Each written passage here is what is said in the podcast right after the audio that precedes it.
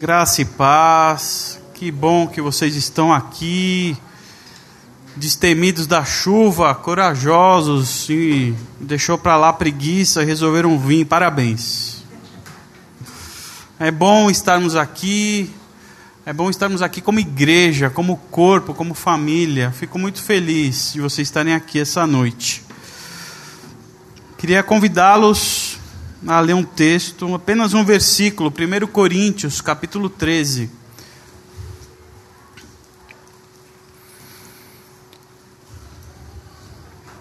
Primeiro Coríntios, capítulo 13. Eu vou ler um versículo lá no meio do tratado de amor do Paulo.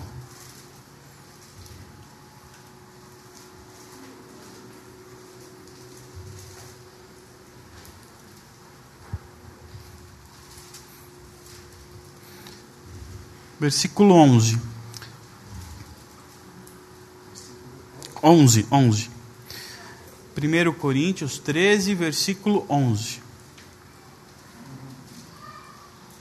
Diz assim: Quando eu era menino, falava como menino, pensava como menino e raciocinava como menino. Quando me tornei homem, deixei para trás as coisas de menino. Vamos de novo para deixar bem fixado? Quando eu era menino, falava como menino, pensava como menino e raciocinava como menino.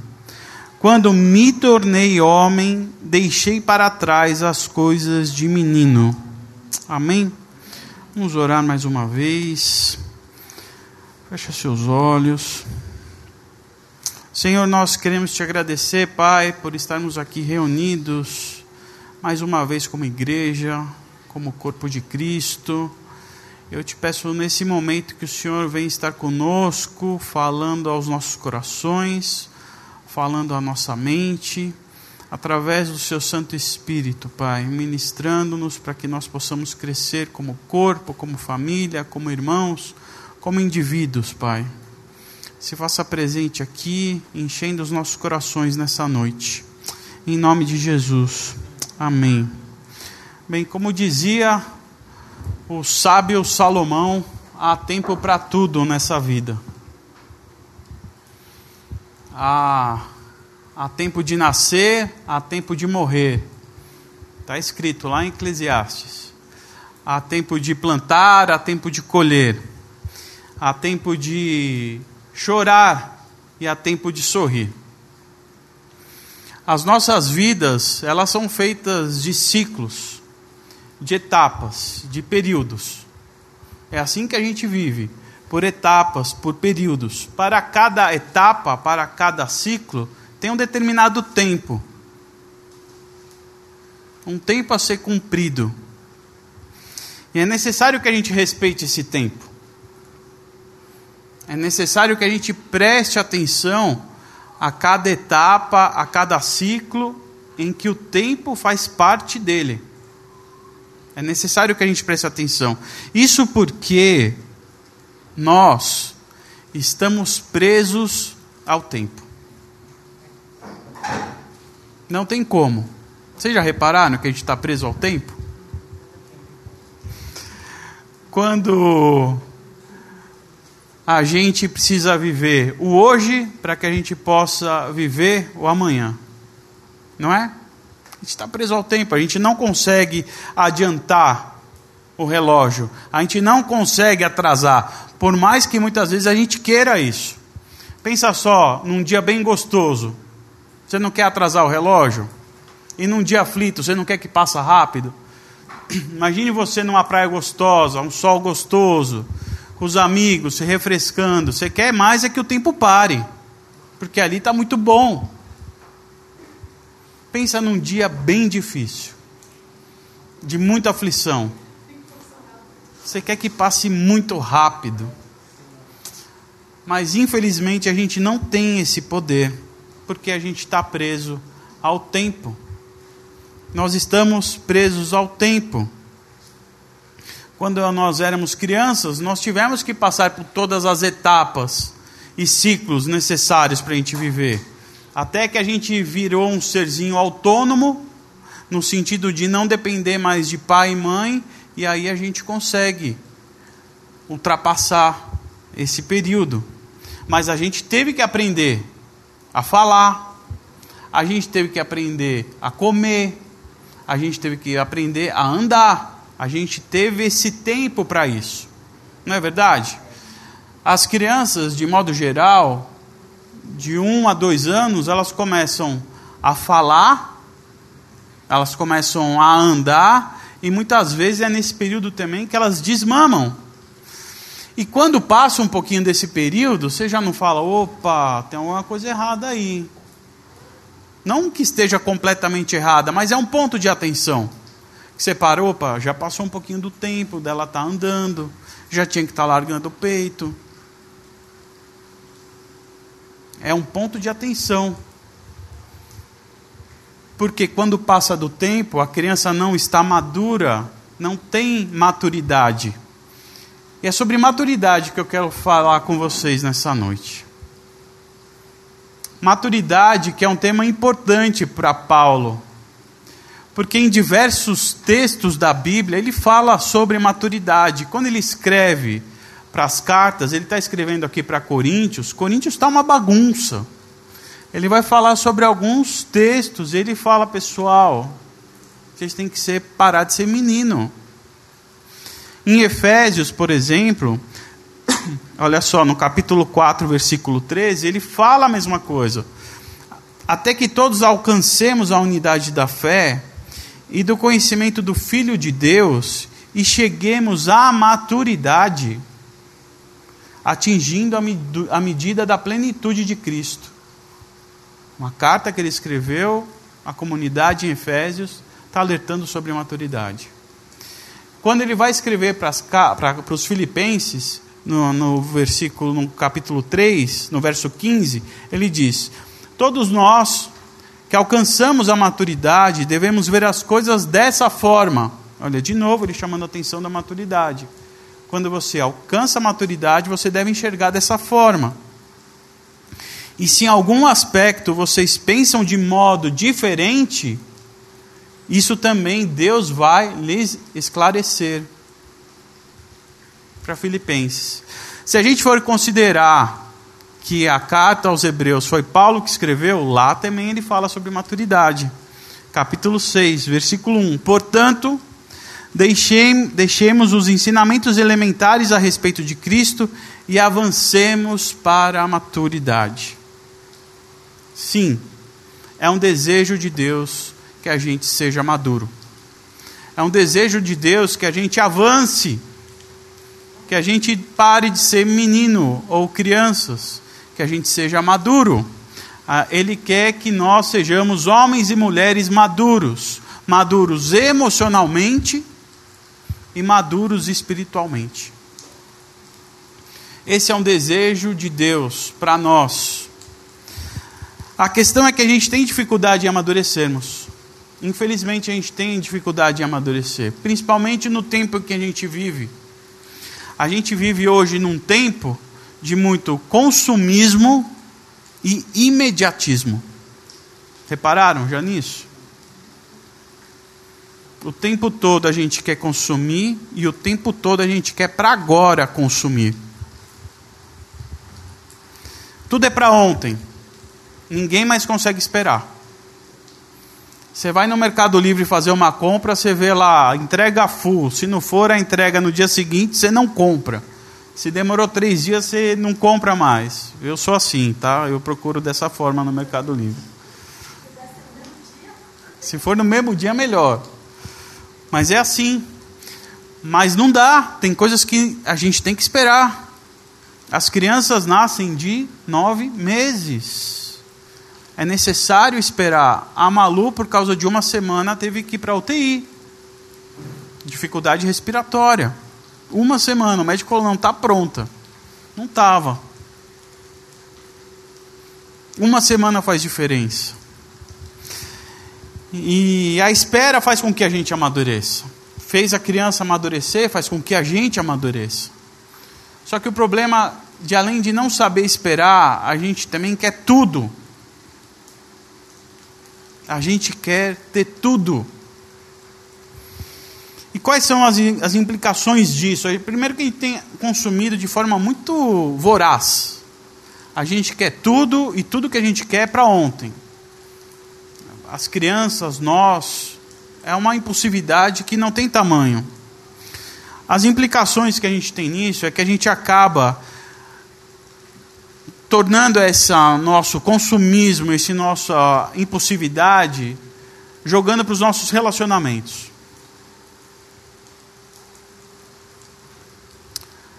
Hoje as pessoas no mundo corporativo, o que elas mais querem fazer são os networks. Network é uma rede de relacionamento, uma rede de pessoas do qual eu preciso me relacionar. Olha só como é interessante isso. Eu preciso me relacionar. E eu tenho que me relacionar com essas pessoas o mais rápido possível. Só que eu não posso me relacionar com qualquer um. Eu preciso saber o que cada um tem a me oferecer. E não é qualquer coisa que ele tem que me oferecer, ele tem que me oferecer alguma coisa e naquela hora.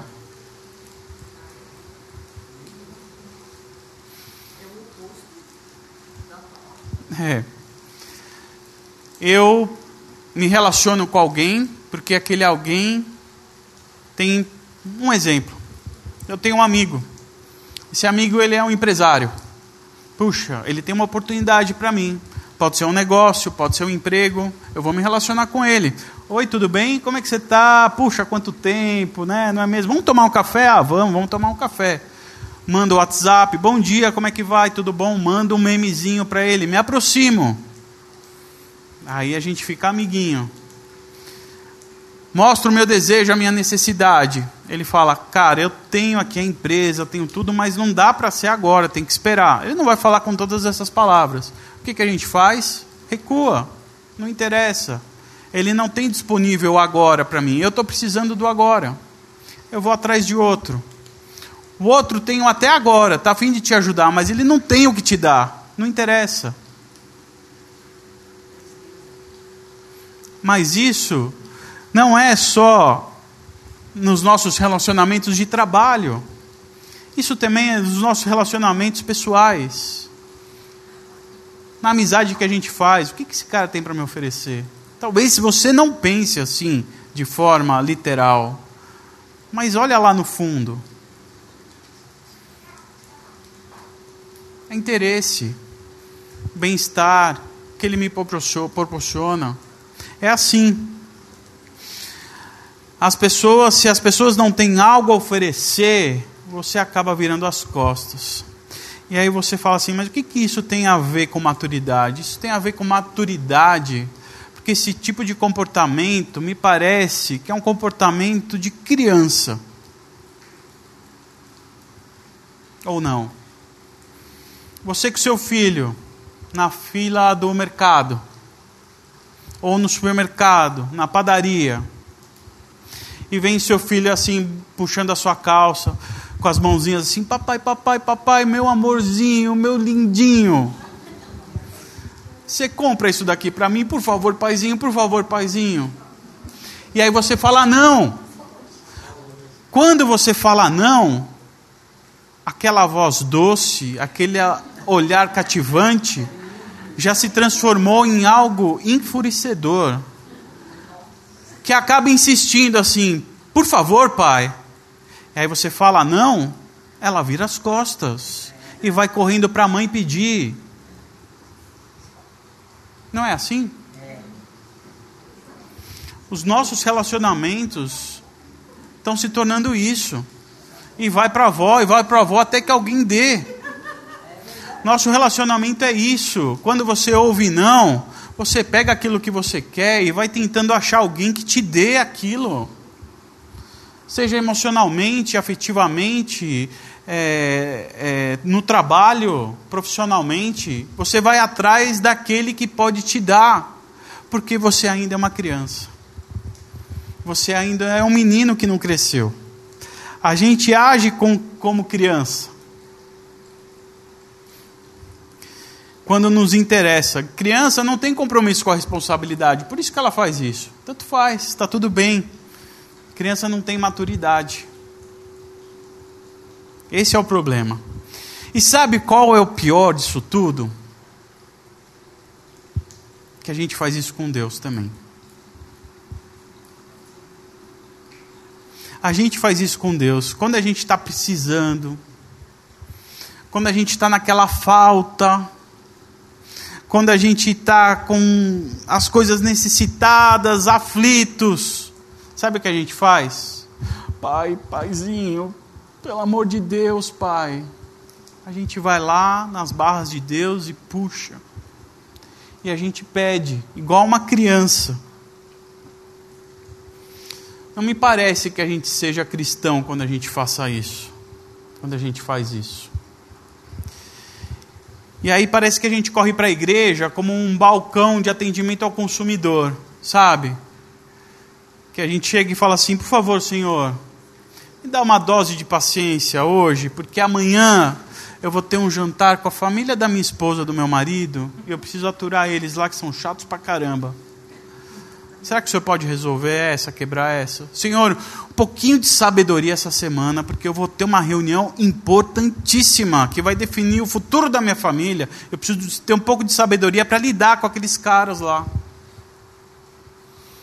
Ou, oh, Senhor, está chegando o final do mês, preciso pagar o meu cartão. Será que tem aí alguma oportunidade sobrando aí para o Senhor me livrar? Um milagre aí sobrando esse mês aí disponível para me ajudar? Será que isso é um relacionamento? Será que isso faz a gente ser cristão?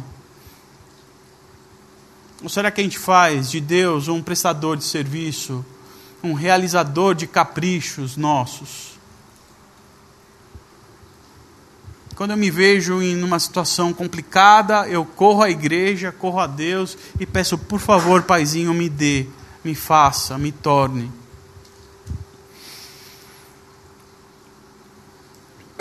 O problema é que isso é uma questão de maturidade.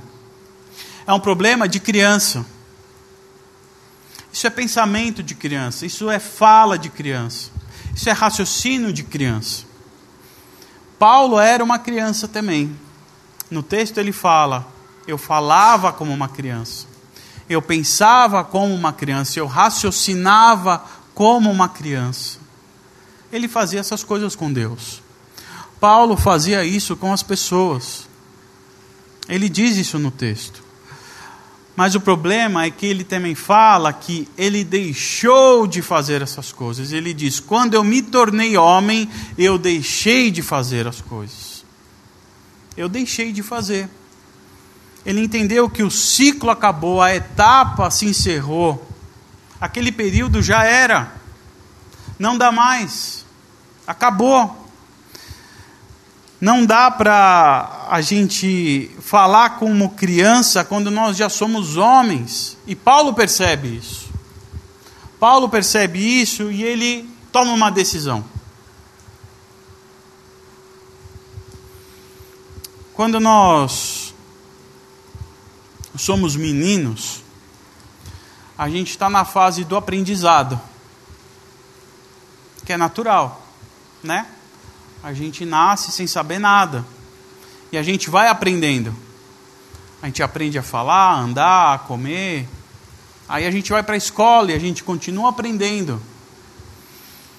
Essa é a nossa obrigação quando criança, quando adolescente, até quando a gente entra na faculdade, a nossa obrigação é aprender, mas nenhuma obrigação, é só aprender.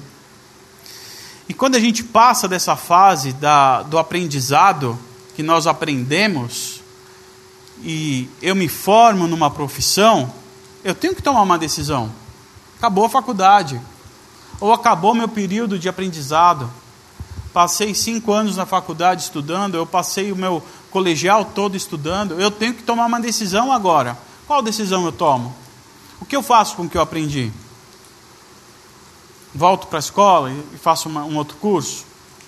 Ou vou procurar emprego? Vou arrumar uma profissão. Já tenho a profissão, sou formado. Qual seria o caminho natural para isso? Me formei, arrumar um emprego. Só que arrumar um emprego implica em quê? Responsabilidades. compromissos. Implica eu exercer uma profissão e eu ter responsabilidade com aquilo que eu aprendi. Sair da fase do aprendizado, eu estou na fase agora de dar aquilo que eu aprendi. Implica em decisão. Eu aprendi e agora eu vou em frente. Deixo de ser menino. A gente tem que decidir e aplicar o que a gente aprende. E a gente tem que decidir e aplicar aquilo que nós decidimos quando a gente vem à igreja. Que é ser cristão. Ser cristão no falar, ser cristão no pensar, ser cristão no raciocinar. Ser cristão de segunda a segunda, 24 horas por dia. Tem lógica, não tem? Estou aqui, decidi vir. Tenho que ser cristão. Ser cristão é seguir a Cristo. E a minha pergunta para você nessa noite é: você quer seguir a Jesus? O seu compromisso é em relação a isso? Seguir a Jesus? É isso que você quer? Vocês lembram que foi feita uma pergunta para Jesus, ou falaram para Jesus: Jesus, eu quero te seguir, vocês lembram disso? Eu vou ler para vocês. Palavras de Jesus, lá em Lucas 9, 57. No caminho, alguém pediu permissão para acompanhar Jesus. Alguém pediu permissão para seguir Jesus. Diz a pessoa: Com o Senhor irei para qualquer lugar. Jesus foi incisivo. Você está, você está mesmo pronto para me seguir? Saiba que não costumamos ficar em boas hospedagens. Jesus disse a outro homem: Siga-me. Ele respondeu: Tudo bem, vou seguir. Só que eu preciso de alguns dias, tá? Eu tenho que acertar a questão do sepultamento do meu pai. Jesus afirmou: as coisas mais importantes primeiro. A prioridade é a vida, não a morte. A vida é urgente. Anuncia o reino de Deus. O outro declarou: Estou pronto para seguir o Senhor, mestre, mas antes preciso acertar umas coisas lá em casa. Jesus reagiu: Sem adiamentos, nada de olhar para trás. Ninguém pode deixar o reino de Deus para amanhã a oportunidade é para hoje. Pergunta para vocês: nós cristãos não podemos sepultar os nossos pais? Nós cristãos não podemos cuidar da nossa casa? Do que, que Jesus está falando aqui então? É enigma? Qual é o problema de Jesus aqui?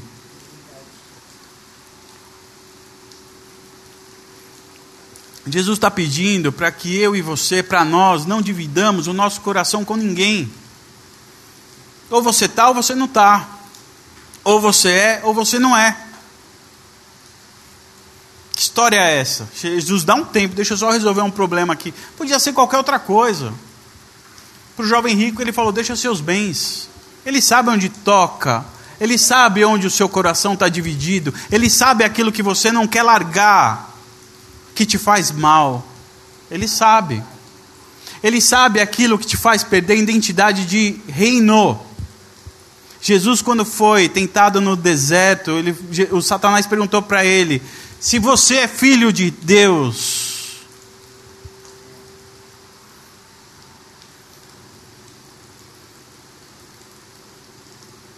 aquilo que te perde a identidade com o Pai, te separa do reino. Isso faz com que você se distancie do reino de Deus. Quando Jesus fala isso para esses caras, ele está falando: não dá para dividir. Se você é filho, você é filho. É filho. Nada pode te separar. Nós cantamos isso aqui. Mas você se coloca numa posição que você separa. Não, eu tenho que resolver um problema aqui. Eu tenho que, eu tenho dinheiro. Como, o que, que eu faço com o meu dinheiro? Quando ele disse para o jovem rico. O que, que eu faço com o meu pai que está morrendo? O que, que eu faço com a minha mulher que fica enchendo as paciências em casa? Essas coisas tiram a identidade do reino. E é uma decisão. É uma decisão, eu quero e eu vou, e eu vou seguir. É uma decisão. E caberá a você decidir pela maturidade ou não. Caberá dizer e falar, eu vou, independente daquilo que ainda me prende, daquilo que ainda eu gosto de fazer, daquelas coisinhas que eu não quero abrir aquela gaveta, que vai dar um trabalho para eu limpar, sabe? Sabe aquilo que está bem escondido lá, que você fala, se eu abrir isso daqui vai dar um problema, não posso entregar isso daqui para o Senhor, é um tesouro tão grande na minha vida. Então qual que é o caminho para a maturidade? Qual que é o caminho que a gente deve seguir? O que, que a gente deve fazer? Talvez você pense que o caminho a seguir é a busca pelo conhecimento pelo zelo da doutrina, em, onde a gente vai adquirir firmeza naquilo que nós acreditamos, sabe? Na dedicação, na relação dos conhecimentos da vontade de Deus. Saber um pouco mais sobre a lei, saber um pouco mais sobre o que o Jesus nos ensina, nos dedicar à leitura bíblica essas coisas todas, elas são maravilhosas. E ela faz parte do caminho para a maturidade. Mas ela sozinha, ela é vazia. Maturidade não faz por conhecimento. Você pode decorar todos os versículos bíblicos, não vai te trazer maturidade alguma. Vai te trazer muito conhecimento, vai te trazer sabedoria, maturidade não. Sozinha, isso não é maturidade. Talvez você ache que um caminho para a maturidade seja o caminho onde a gente se reconheça como pecadores. Sim, eu não presto, eu sou imprestável é onde a gente vai, a partir de então, desse reconhecimento, deixar o moralismo e a gente passa a viver uma vida em busca pela santidade. Reconheço que eu sou um pecador. Eu reconheço que eu não fui um cara muito legal. Eu reconheço que Jesus me tirou do inferno. Eu me reconheço que eu tenho um caminho a seguir, agora eu quero fazer certo. Então eu sei as coisas que eu faço errado e a minha busca então passa a ser a fazer passa então a ser a fazer as coisas certas. Eu sei os lugares da qual não devo ir, então eu passo a viver buscando lugares da qual eu devo estar que não me comprometa. Talvez você pense essas coisas, que isso vai te levar à maturidade. Repito, de certa forma, isso vai contribuir para a sua maturidade essas coisas também são boas. Essas coisas você também deve fazer, mas para a maturidade ela não vai te levar.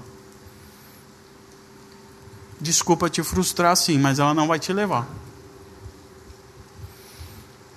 A maturidade cristã tem um outro caminho. A proposta de Jesus e que Paulo, ao longo dessas cartas, nos, nos mostra sobre amadurecimento, ela é profunda e ela é densa.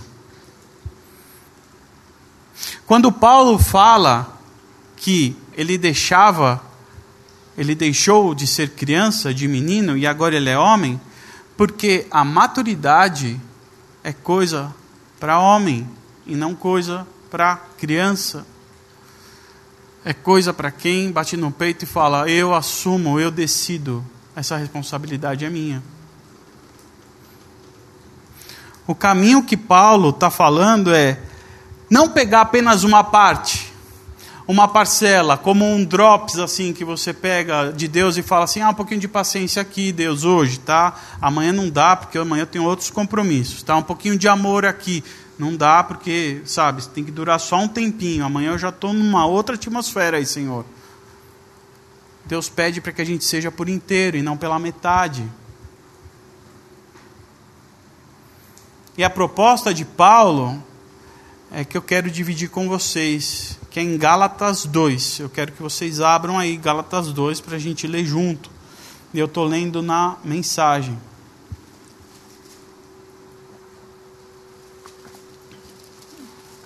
Para a gente entender um pouco melhor o que Jesus quer da gente.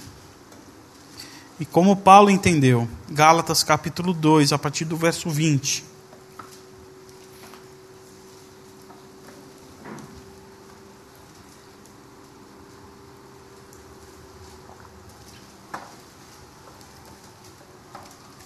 Galatas 2:20 diz assim: Explico o que aconteceu comigo.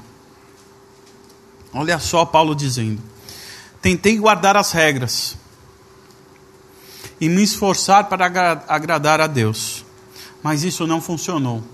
Vocês lembram que Paulo era um cara letrado, ele era um fariseu, ele conhecia absolutamente tudo sobre a lei. Ele era o guardião da lei. Quem pisava na bola com a lei, ele mandava matar. Paulo era esse cara. Matava os cristãos, né? Explico o que aconteceu comigo. Tentei guardar as, as regras e me esforçar para agradar Deus, mas isso não funcionou. Então desisti de ser o homem da lei para me tornar um homem de Deus. A vida de Cristo me mostrou como fazer isso e me deu a capacidade de viver assim eu me identifico totalmente com Ele. De fato, fui crucificado com Cristo. Meu ego não ocupa mais o primeiro lugar. Pouco me importa parecer justo ou ter um bom conceito entre vocês. Não estou mais tentando impressionar Deus. Agora, Cristo vive em mim. A vida que vivo não é minha mas é vivida pela fé no Filho de Deus, que me amou e se entregou por mim. Eu não volto mais atrás. A nossa maturidade, essa capacidade de crescer, de se tornar um homem, não está na nossa capacidade ou na dedicação que a gente vai ter em conhecer as Escrituras não vai estar na capacidade, na nossa busca pela santidade. Não vai estar. E aqui eu quero roubar um pouco a frase do Ricardo Barbosa, um pastor. É, eu tinha decidido já falar sobre esse tema, e aí eu achei um texto dele que explodiu minha cabeça. Eu falei: caramba, esse cara é muito precioso. E faz parte desse texto que eu li. Ele diz assim, ó: Amadurecer implica caminhar perseverantemente em direção a Cristo, de tal forma que a vida gloriosa seja vivida por nós pelo poder do Espírito Santo. Amadurecer implica caminhar perseverantemente em direção a Cristo, de tal forma que a sua vida seja vivida por nós pelo poder do Espírito Santo. Aquilo que nós lemos aqui em Gálatas, não sou mais eu, mas Cristo vive em mim. Quando Cristo vive em você, quando Cristo vive em mim, é que nós amadurecemos, deixamos de ser crianças, deixamos de ser meninos. É só Cristo. Não tem outro jeito. Não tem outra saída. Sabe quando tem um aprendiz, a Marili que é professora, Nancy que é professora, que o seu aluno fica apaixonado pelo professor, não pela pessoa do professor, mas pelo aquilo que o professor faz. Então, é, a Nancy e a Marili que dão aula de pintura, vai lá e compra o mesmo pincel do professor. Não compra? O mesmo, o mesmo tipo, a mesma marca, vai comprar tudo. Aí vai a tinta, a tinta vai ser igual as cores, as mesmas misturas. As telas, mesmo tipo de tela vai comprar. Começa a copiar o riscado, porque ele se encantou pelos professores. Ele viu que aquilo é maravilhoso e ele não quer fazer diferente. Ele não tem outros olhos. Um aprendiz de verdade vai copiar o seu mestre em absolutamente tudo. Tudo. o jeito de pintar, como segura o pincel, como faz a... tudo, absolutamente tudo. Ser cristão é, é imitar Jesus Cristo em tudo. É imitar no falar, é imitar no pensar, é imitar no raciocinar. Isso é maturidade. Maturidade não é a capacidade de você decorar os versículos aqui. Capaci a, a, a maturidade não é a vontade de você não querer fazer mais as coisas. Maturidade não é sair orando por todo lado, maturidade é quando você está vivendo Cristo o tempo todo. O tempo todo. Porque você é um cristão. Se você é um cristão, você tem que imitar Cristo. Não sou mais eu, é Cristo que vive em mim. Eu termino dizendo isso, se o Du já quiser ficar aí no teclado, é, que eu, eu, eu tenho uma preocupação com essa mensagem, não é à toa. Eu tenho visto é, a Igreja de Jesus Cristo, no modo geral, patinando muito em relação a esse assunto. Fazendo da igreja um balcão de atendimento ao consumidor onde busca a Deus quando há falta, buscando a Cristo quando se sente pesado. Não que você não possa fazer isso, aqui é um lugar de se chorar mesmo e se ajoelhar. Mas não é só um lugar para se fazer essas coisas. É um lugar onde a gente deve se relacionar com Cristo. E esse assunto é, me chamou a atenção, não só porque os de fora eu tenho percebido isso. Mas eu tenho percebido que muitos de nós aqui sofrem, sofrem por essa falta de maturidade. A falta de maturidade faz com que a gente fique com um pé aqui e um pé acolá. A falta de maturidade implica aí a gente não dar passos de fé quando nós deveríamos dar passos de fé. E quando a gente não dá passos de fé, a gente dá passos de homem, a gente acaba quebrando a cara. E isso dói.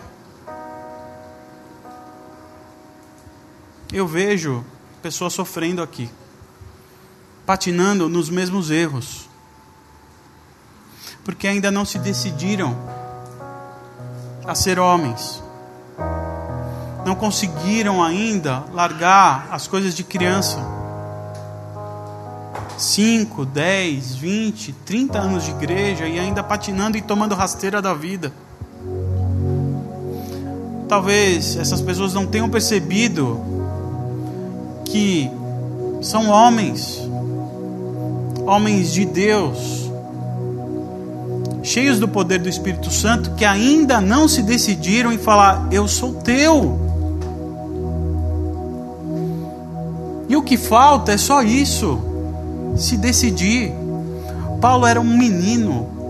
O currículo do Paulo é invejável. Ele fala aqui: eu sabia tudo. Eu era circuncidado ao oitavo dia. Ele dá o currículo dele. Em Filipenses, eu acho. É muito bonito. Ele fala todas essas coisas. Mas ele fala: Eu vi que eu era uma criança. Eu preciso desse passo. Eu peço para vocês, meus queridos irmãos, que a gente perceba a importância de dar esse passo na fé em direção a Cristo, não é em direção à igreja da fé cristã, é em direção ao Cristo que muda todas as coisas, que faz você maduro, que faz você ficar firme, que faz você depender de Deus, como nós cantamos quando como o Du ministrou socorro bem presente na tribulação. Mas a gente precisa decidir. Aqui na igreja e talvez você não tenha percebido ainda que esse ciclo da infância passou. Não dá para hora a gente falar como menino, hora a gente falar como homem. Hora pensar como menino, hora pensar como homem ora raciocinar como menino, ora raciocinar como homem. nós precisamos o tempo inteiro exalar Cristo. É uma decisão, é um caminho difícil, não é fácil. Por isso que nós precisamos do poder do Espírito Santo, como na frase do Ricardo Barbosa. Amadurecer implica caminhar perseverantemente, perseverantemente, insistentemente em direção a Cristo, de tal forma que a sua vida, a vida de Cristo, a vida gloriosa de Cristo, seja vivida por nós através do poder do Espírito Santo. Não é você que vai conseguir isso. O seu papel é decidir e ir nessa direção. Você não tem que fazer mais nada. Você tem que ter disciplina e prestar atenção para não sair fora, porque a gente sai fora. As tentações vão vir. Jesus foi tentado.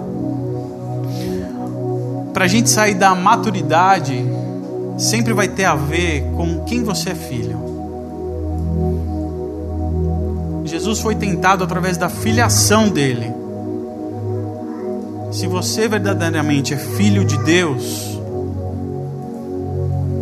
se você sabe quem você é, siga em frente, dê esse passo. Há sofrimento, há dor, a gente precisa desse passo. E eu termino fazendo a pergunta: você quer seguir a Cristo? Você quer seguir a Jesus? Então siga olhando para Cristo, siga imitando Ele em todas as coisas. Se deixa ser tomado pelo poder do Espírito de Deus. Deixa Ele ser tudo em você. O Deus do seu falar, o Deus do seu descansar, o Deus da sua mente, o Deus do amanhã, o Deus da segunda-feira, o Deus da segunda chance, o Deus do, do, do perdão, o Deus que recomeça todas as coisas. Deixe Ele ser isso em você. A gente vai cantar e peça isso. Seja tudo em mim. Seja tudo em mim. Seja tudo em mim. Peça a Ele isso.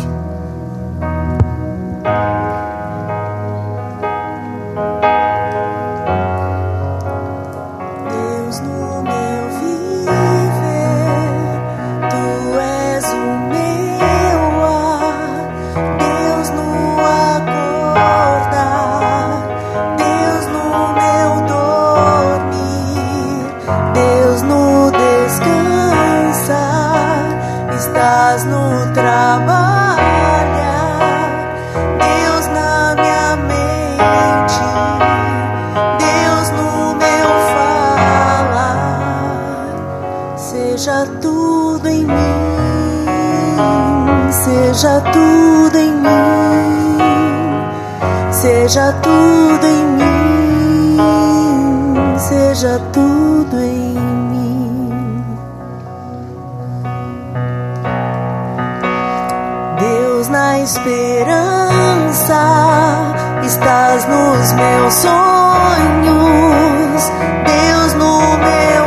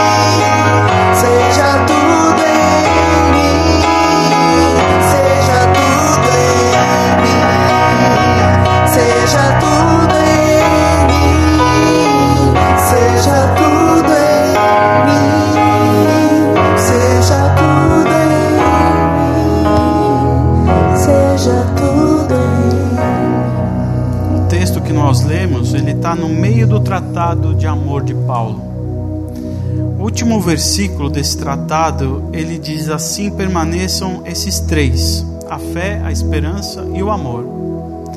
O maior deles, porém, é o amor. A novidade que eu quero contar para vocês é que a gente só consegue amar quando a gente é maduro. Criança não ama. Criança não consegue ser paciente. Criança não é bondoso. Criança tem inveja. Criança se vangloria. Criança se orgulha. Maltrata. Criança procura os seus próprios interesses. Criança se ira facilmente. Criança guarda rancor. Criança não se alegra com a injustiça, mas se alegra com a verdade.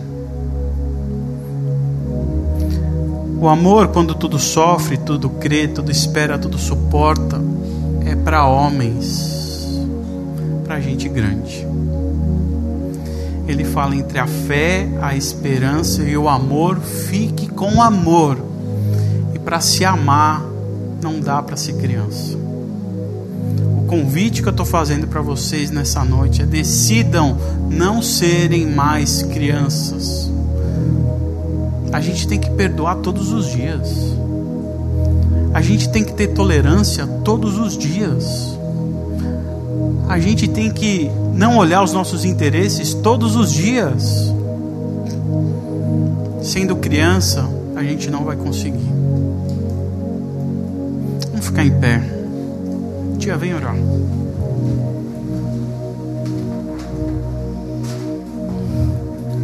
Senhor Paulo, quando ele fala sobre isso também, ele fala: Rogo-vos, pois, irmãos, pelo amor de Deus, irmãos, decidam, irmãos, decidam, irmãos, rogo-vos, rogo-vos, desesperadamente, que vocês escolham a Deus, que vocês escolham a vida de Deus a ponto de que nada mais vale a tua vida.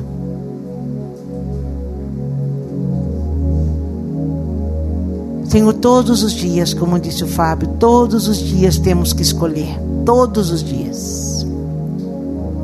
E que o teu espírito, que o teu espírito nos convença disso todos os dias.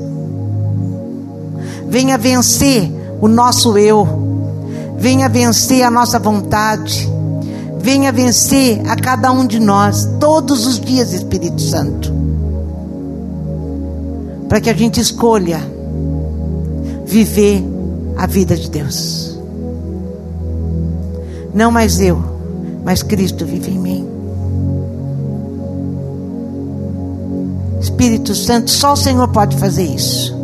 Só o Senhor pode convencer a cada um de nós que estamos aqui a optar pela tua vida e não pela nossa. Faz isso, por amor do teu nome. Por amor do teu nome. Senhor, o meu desejo é que cada um esteja dizendo para o Senhor: não respeite as minhas vontades, não respeite os meus desejos, não respeite as minhas escolhas erradas. Ajuda-me, Espírito Santo, a escolher a verdade.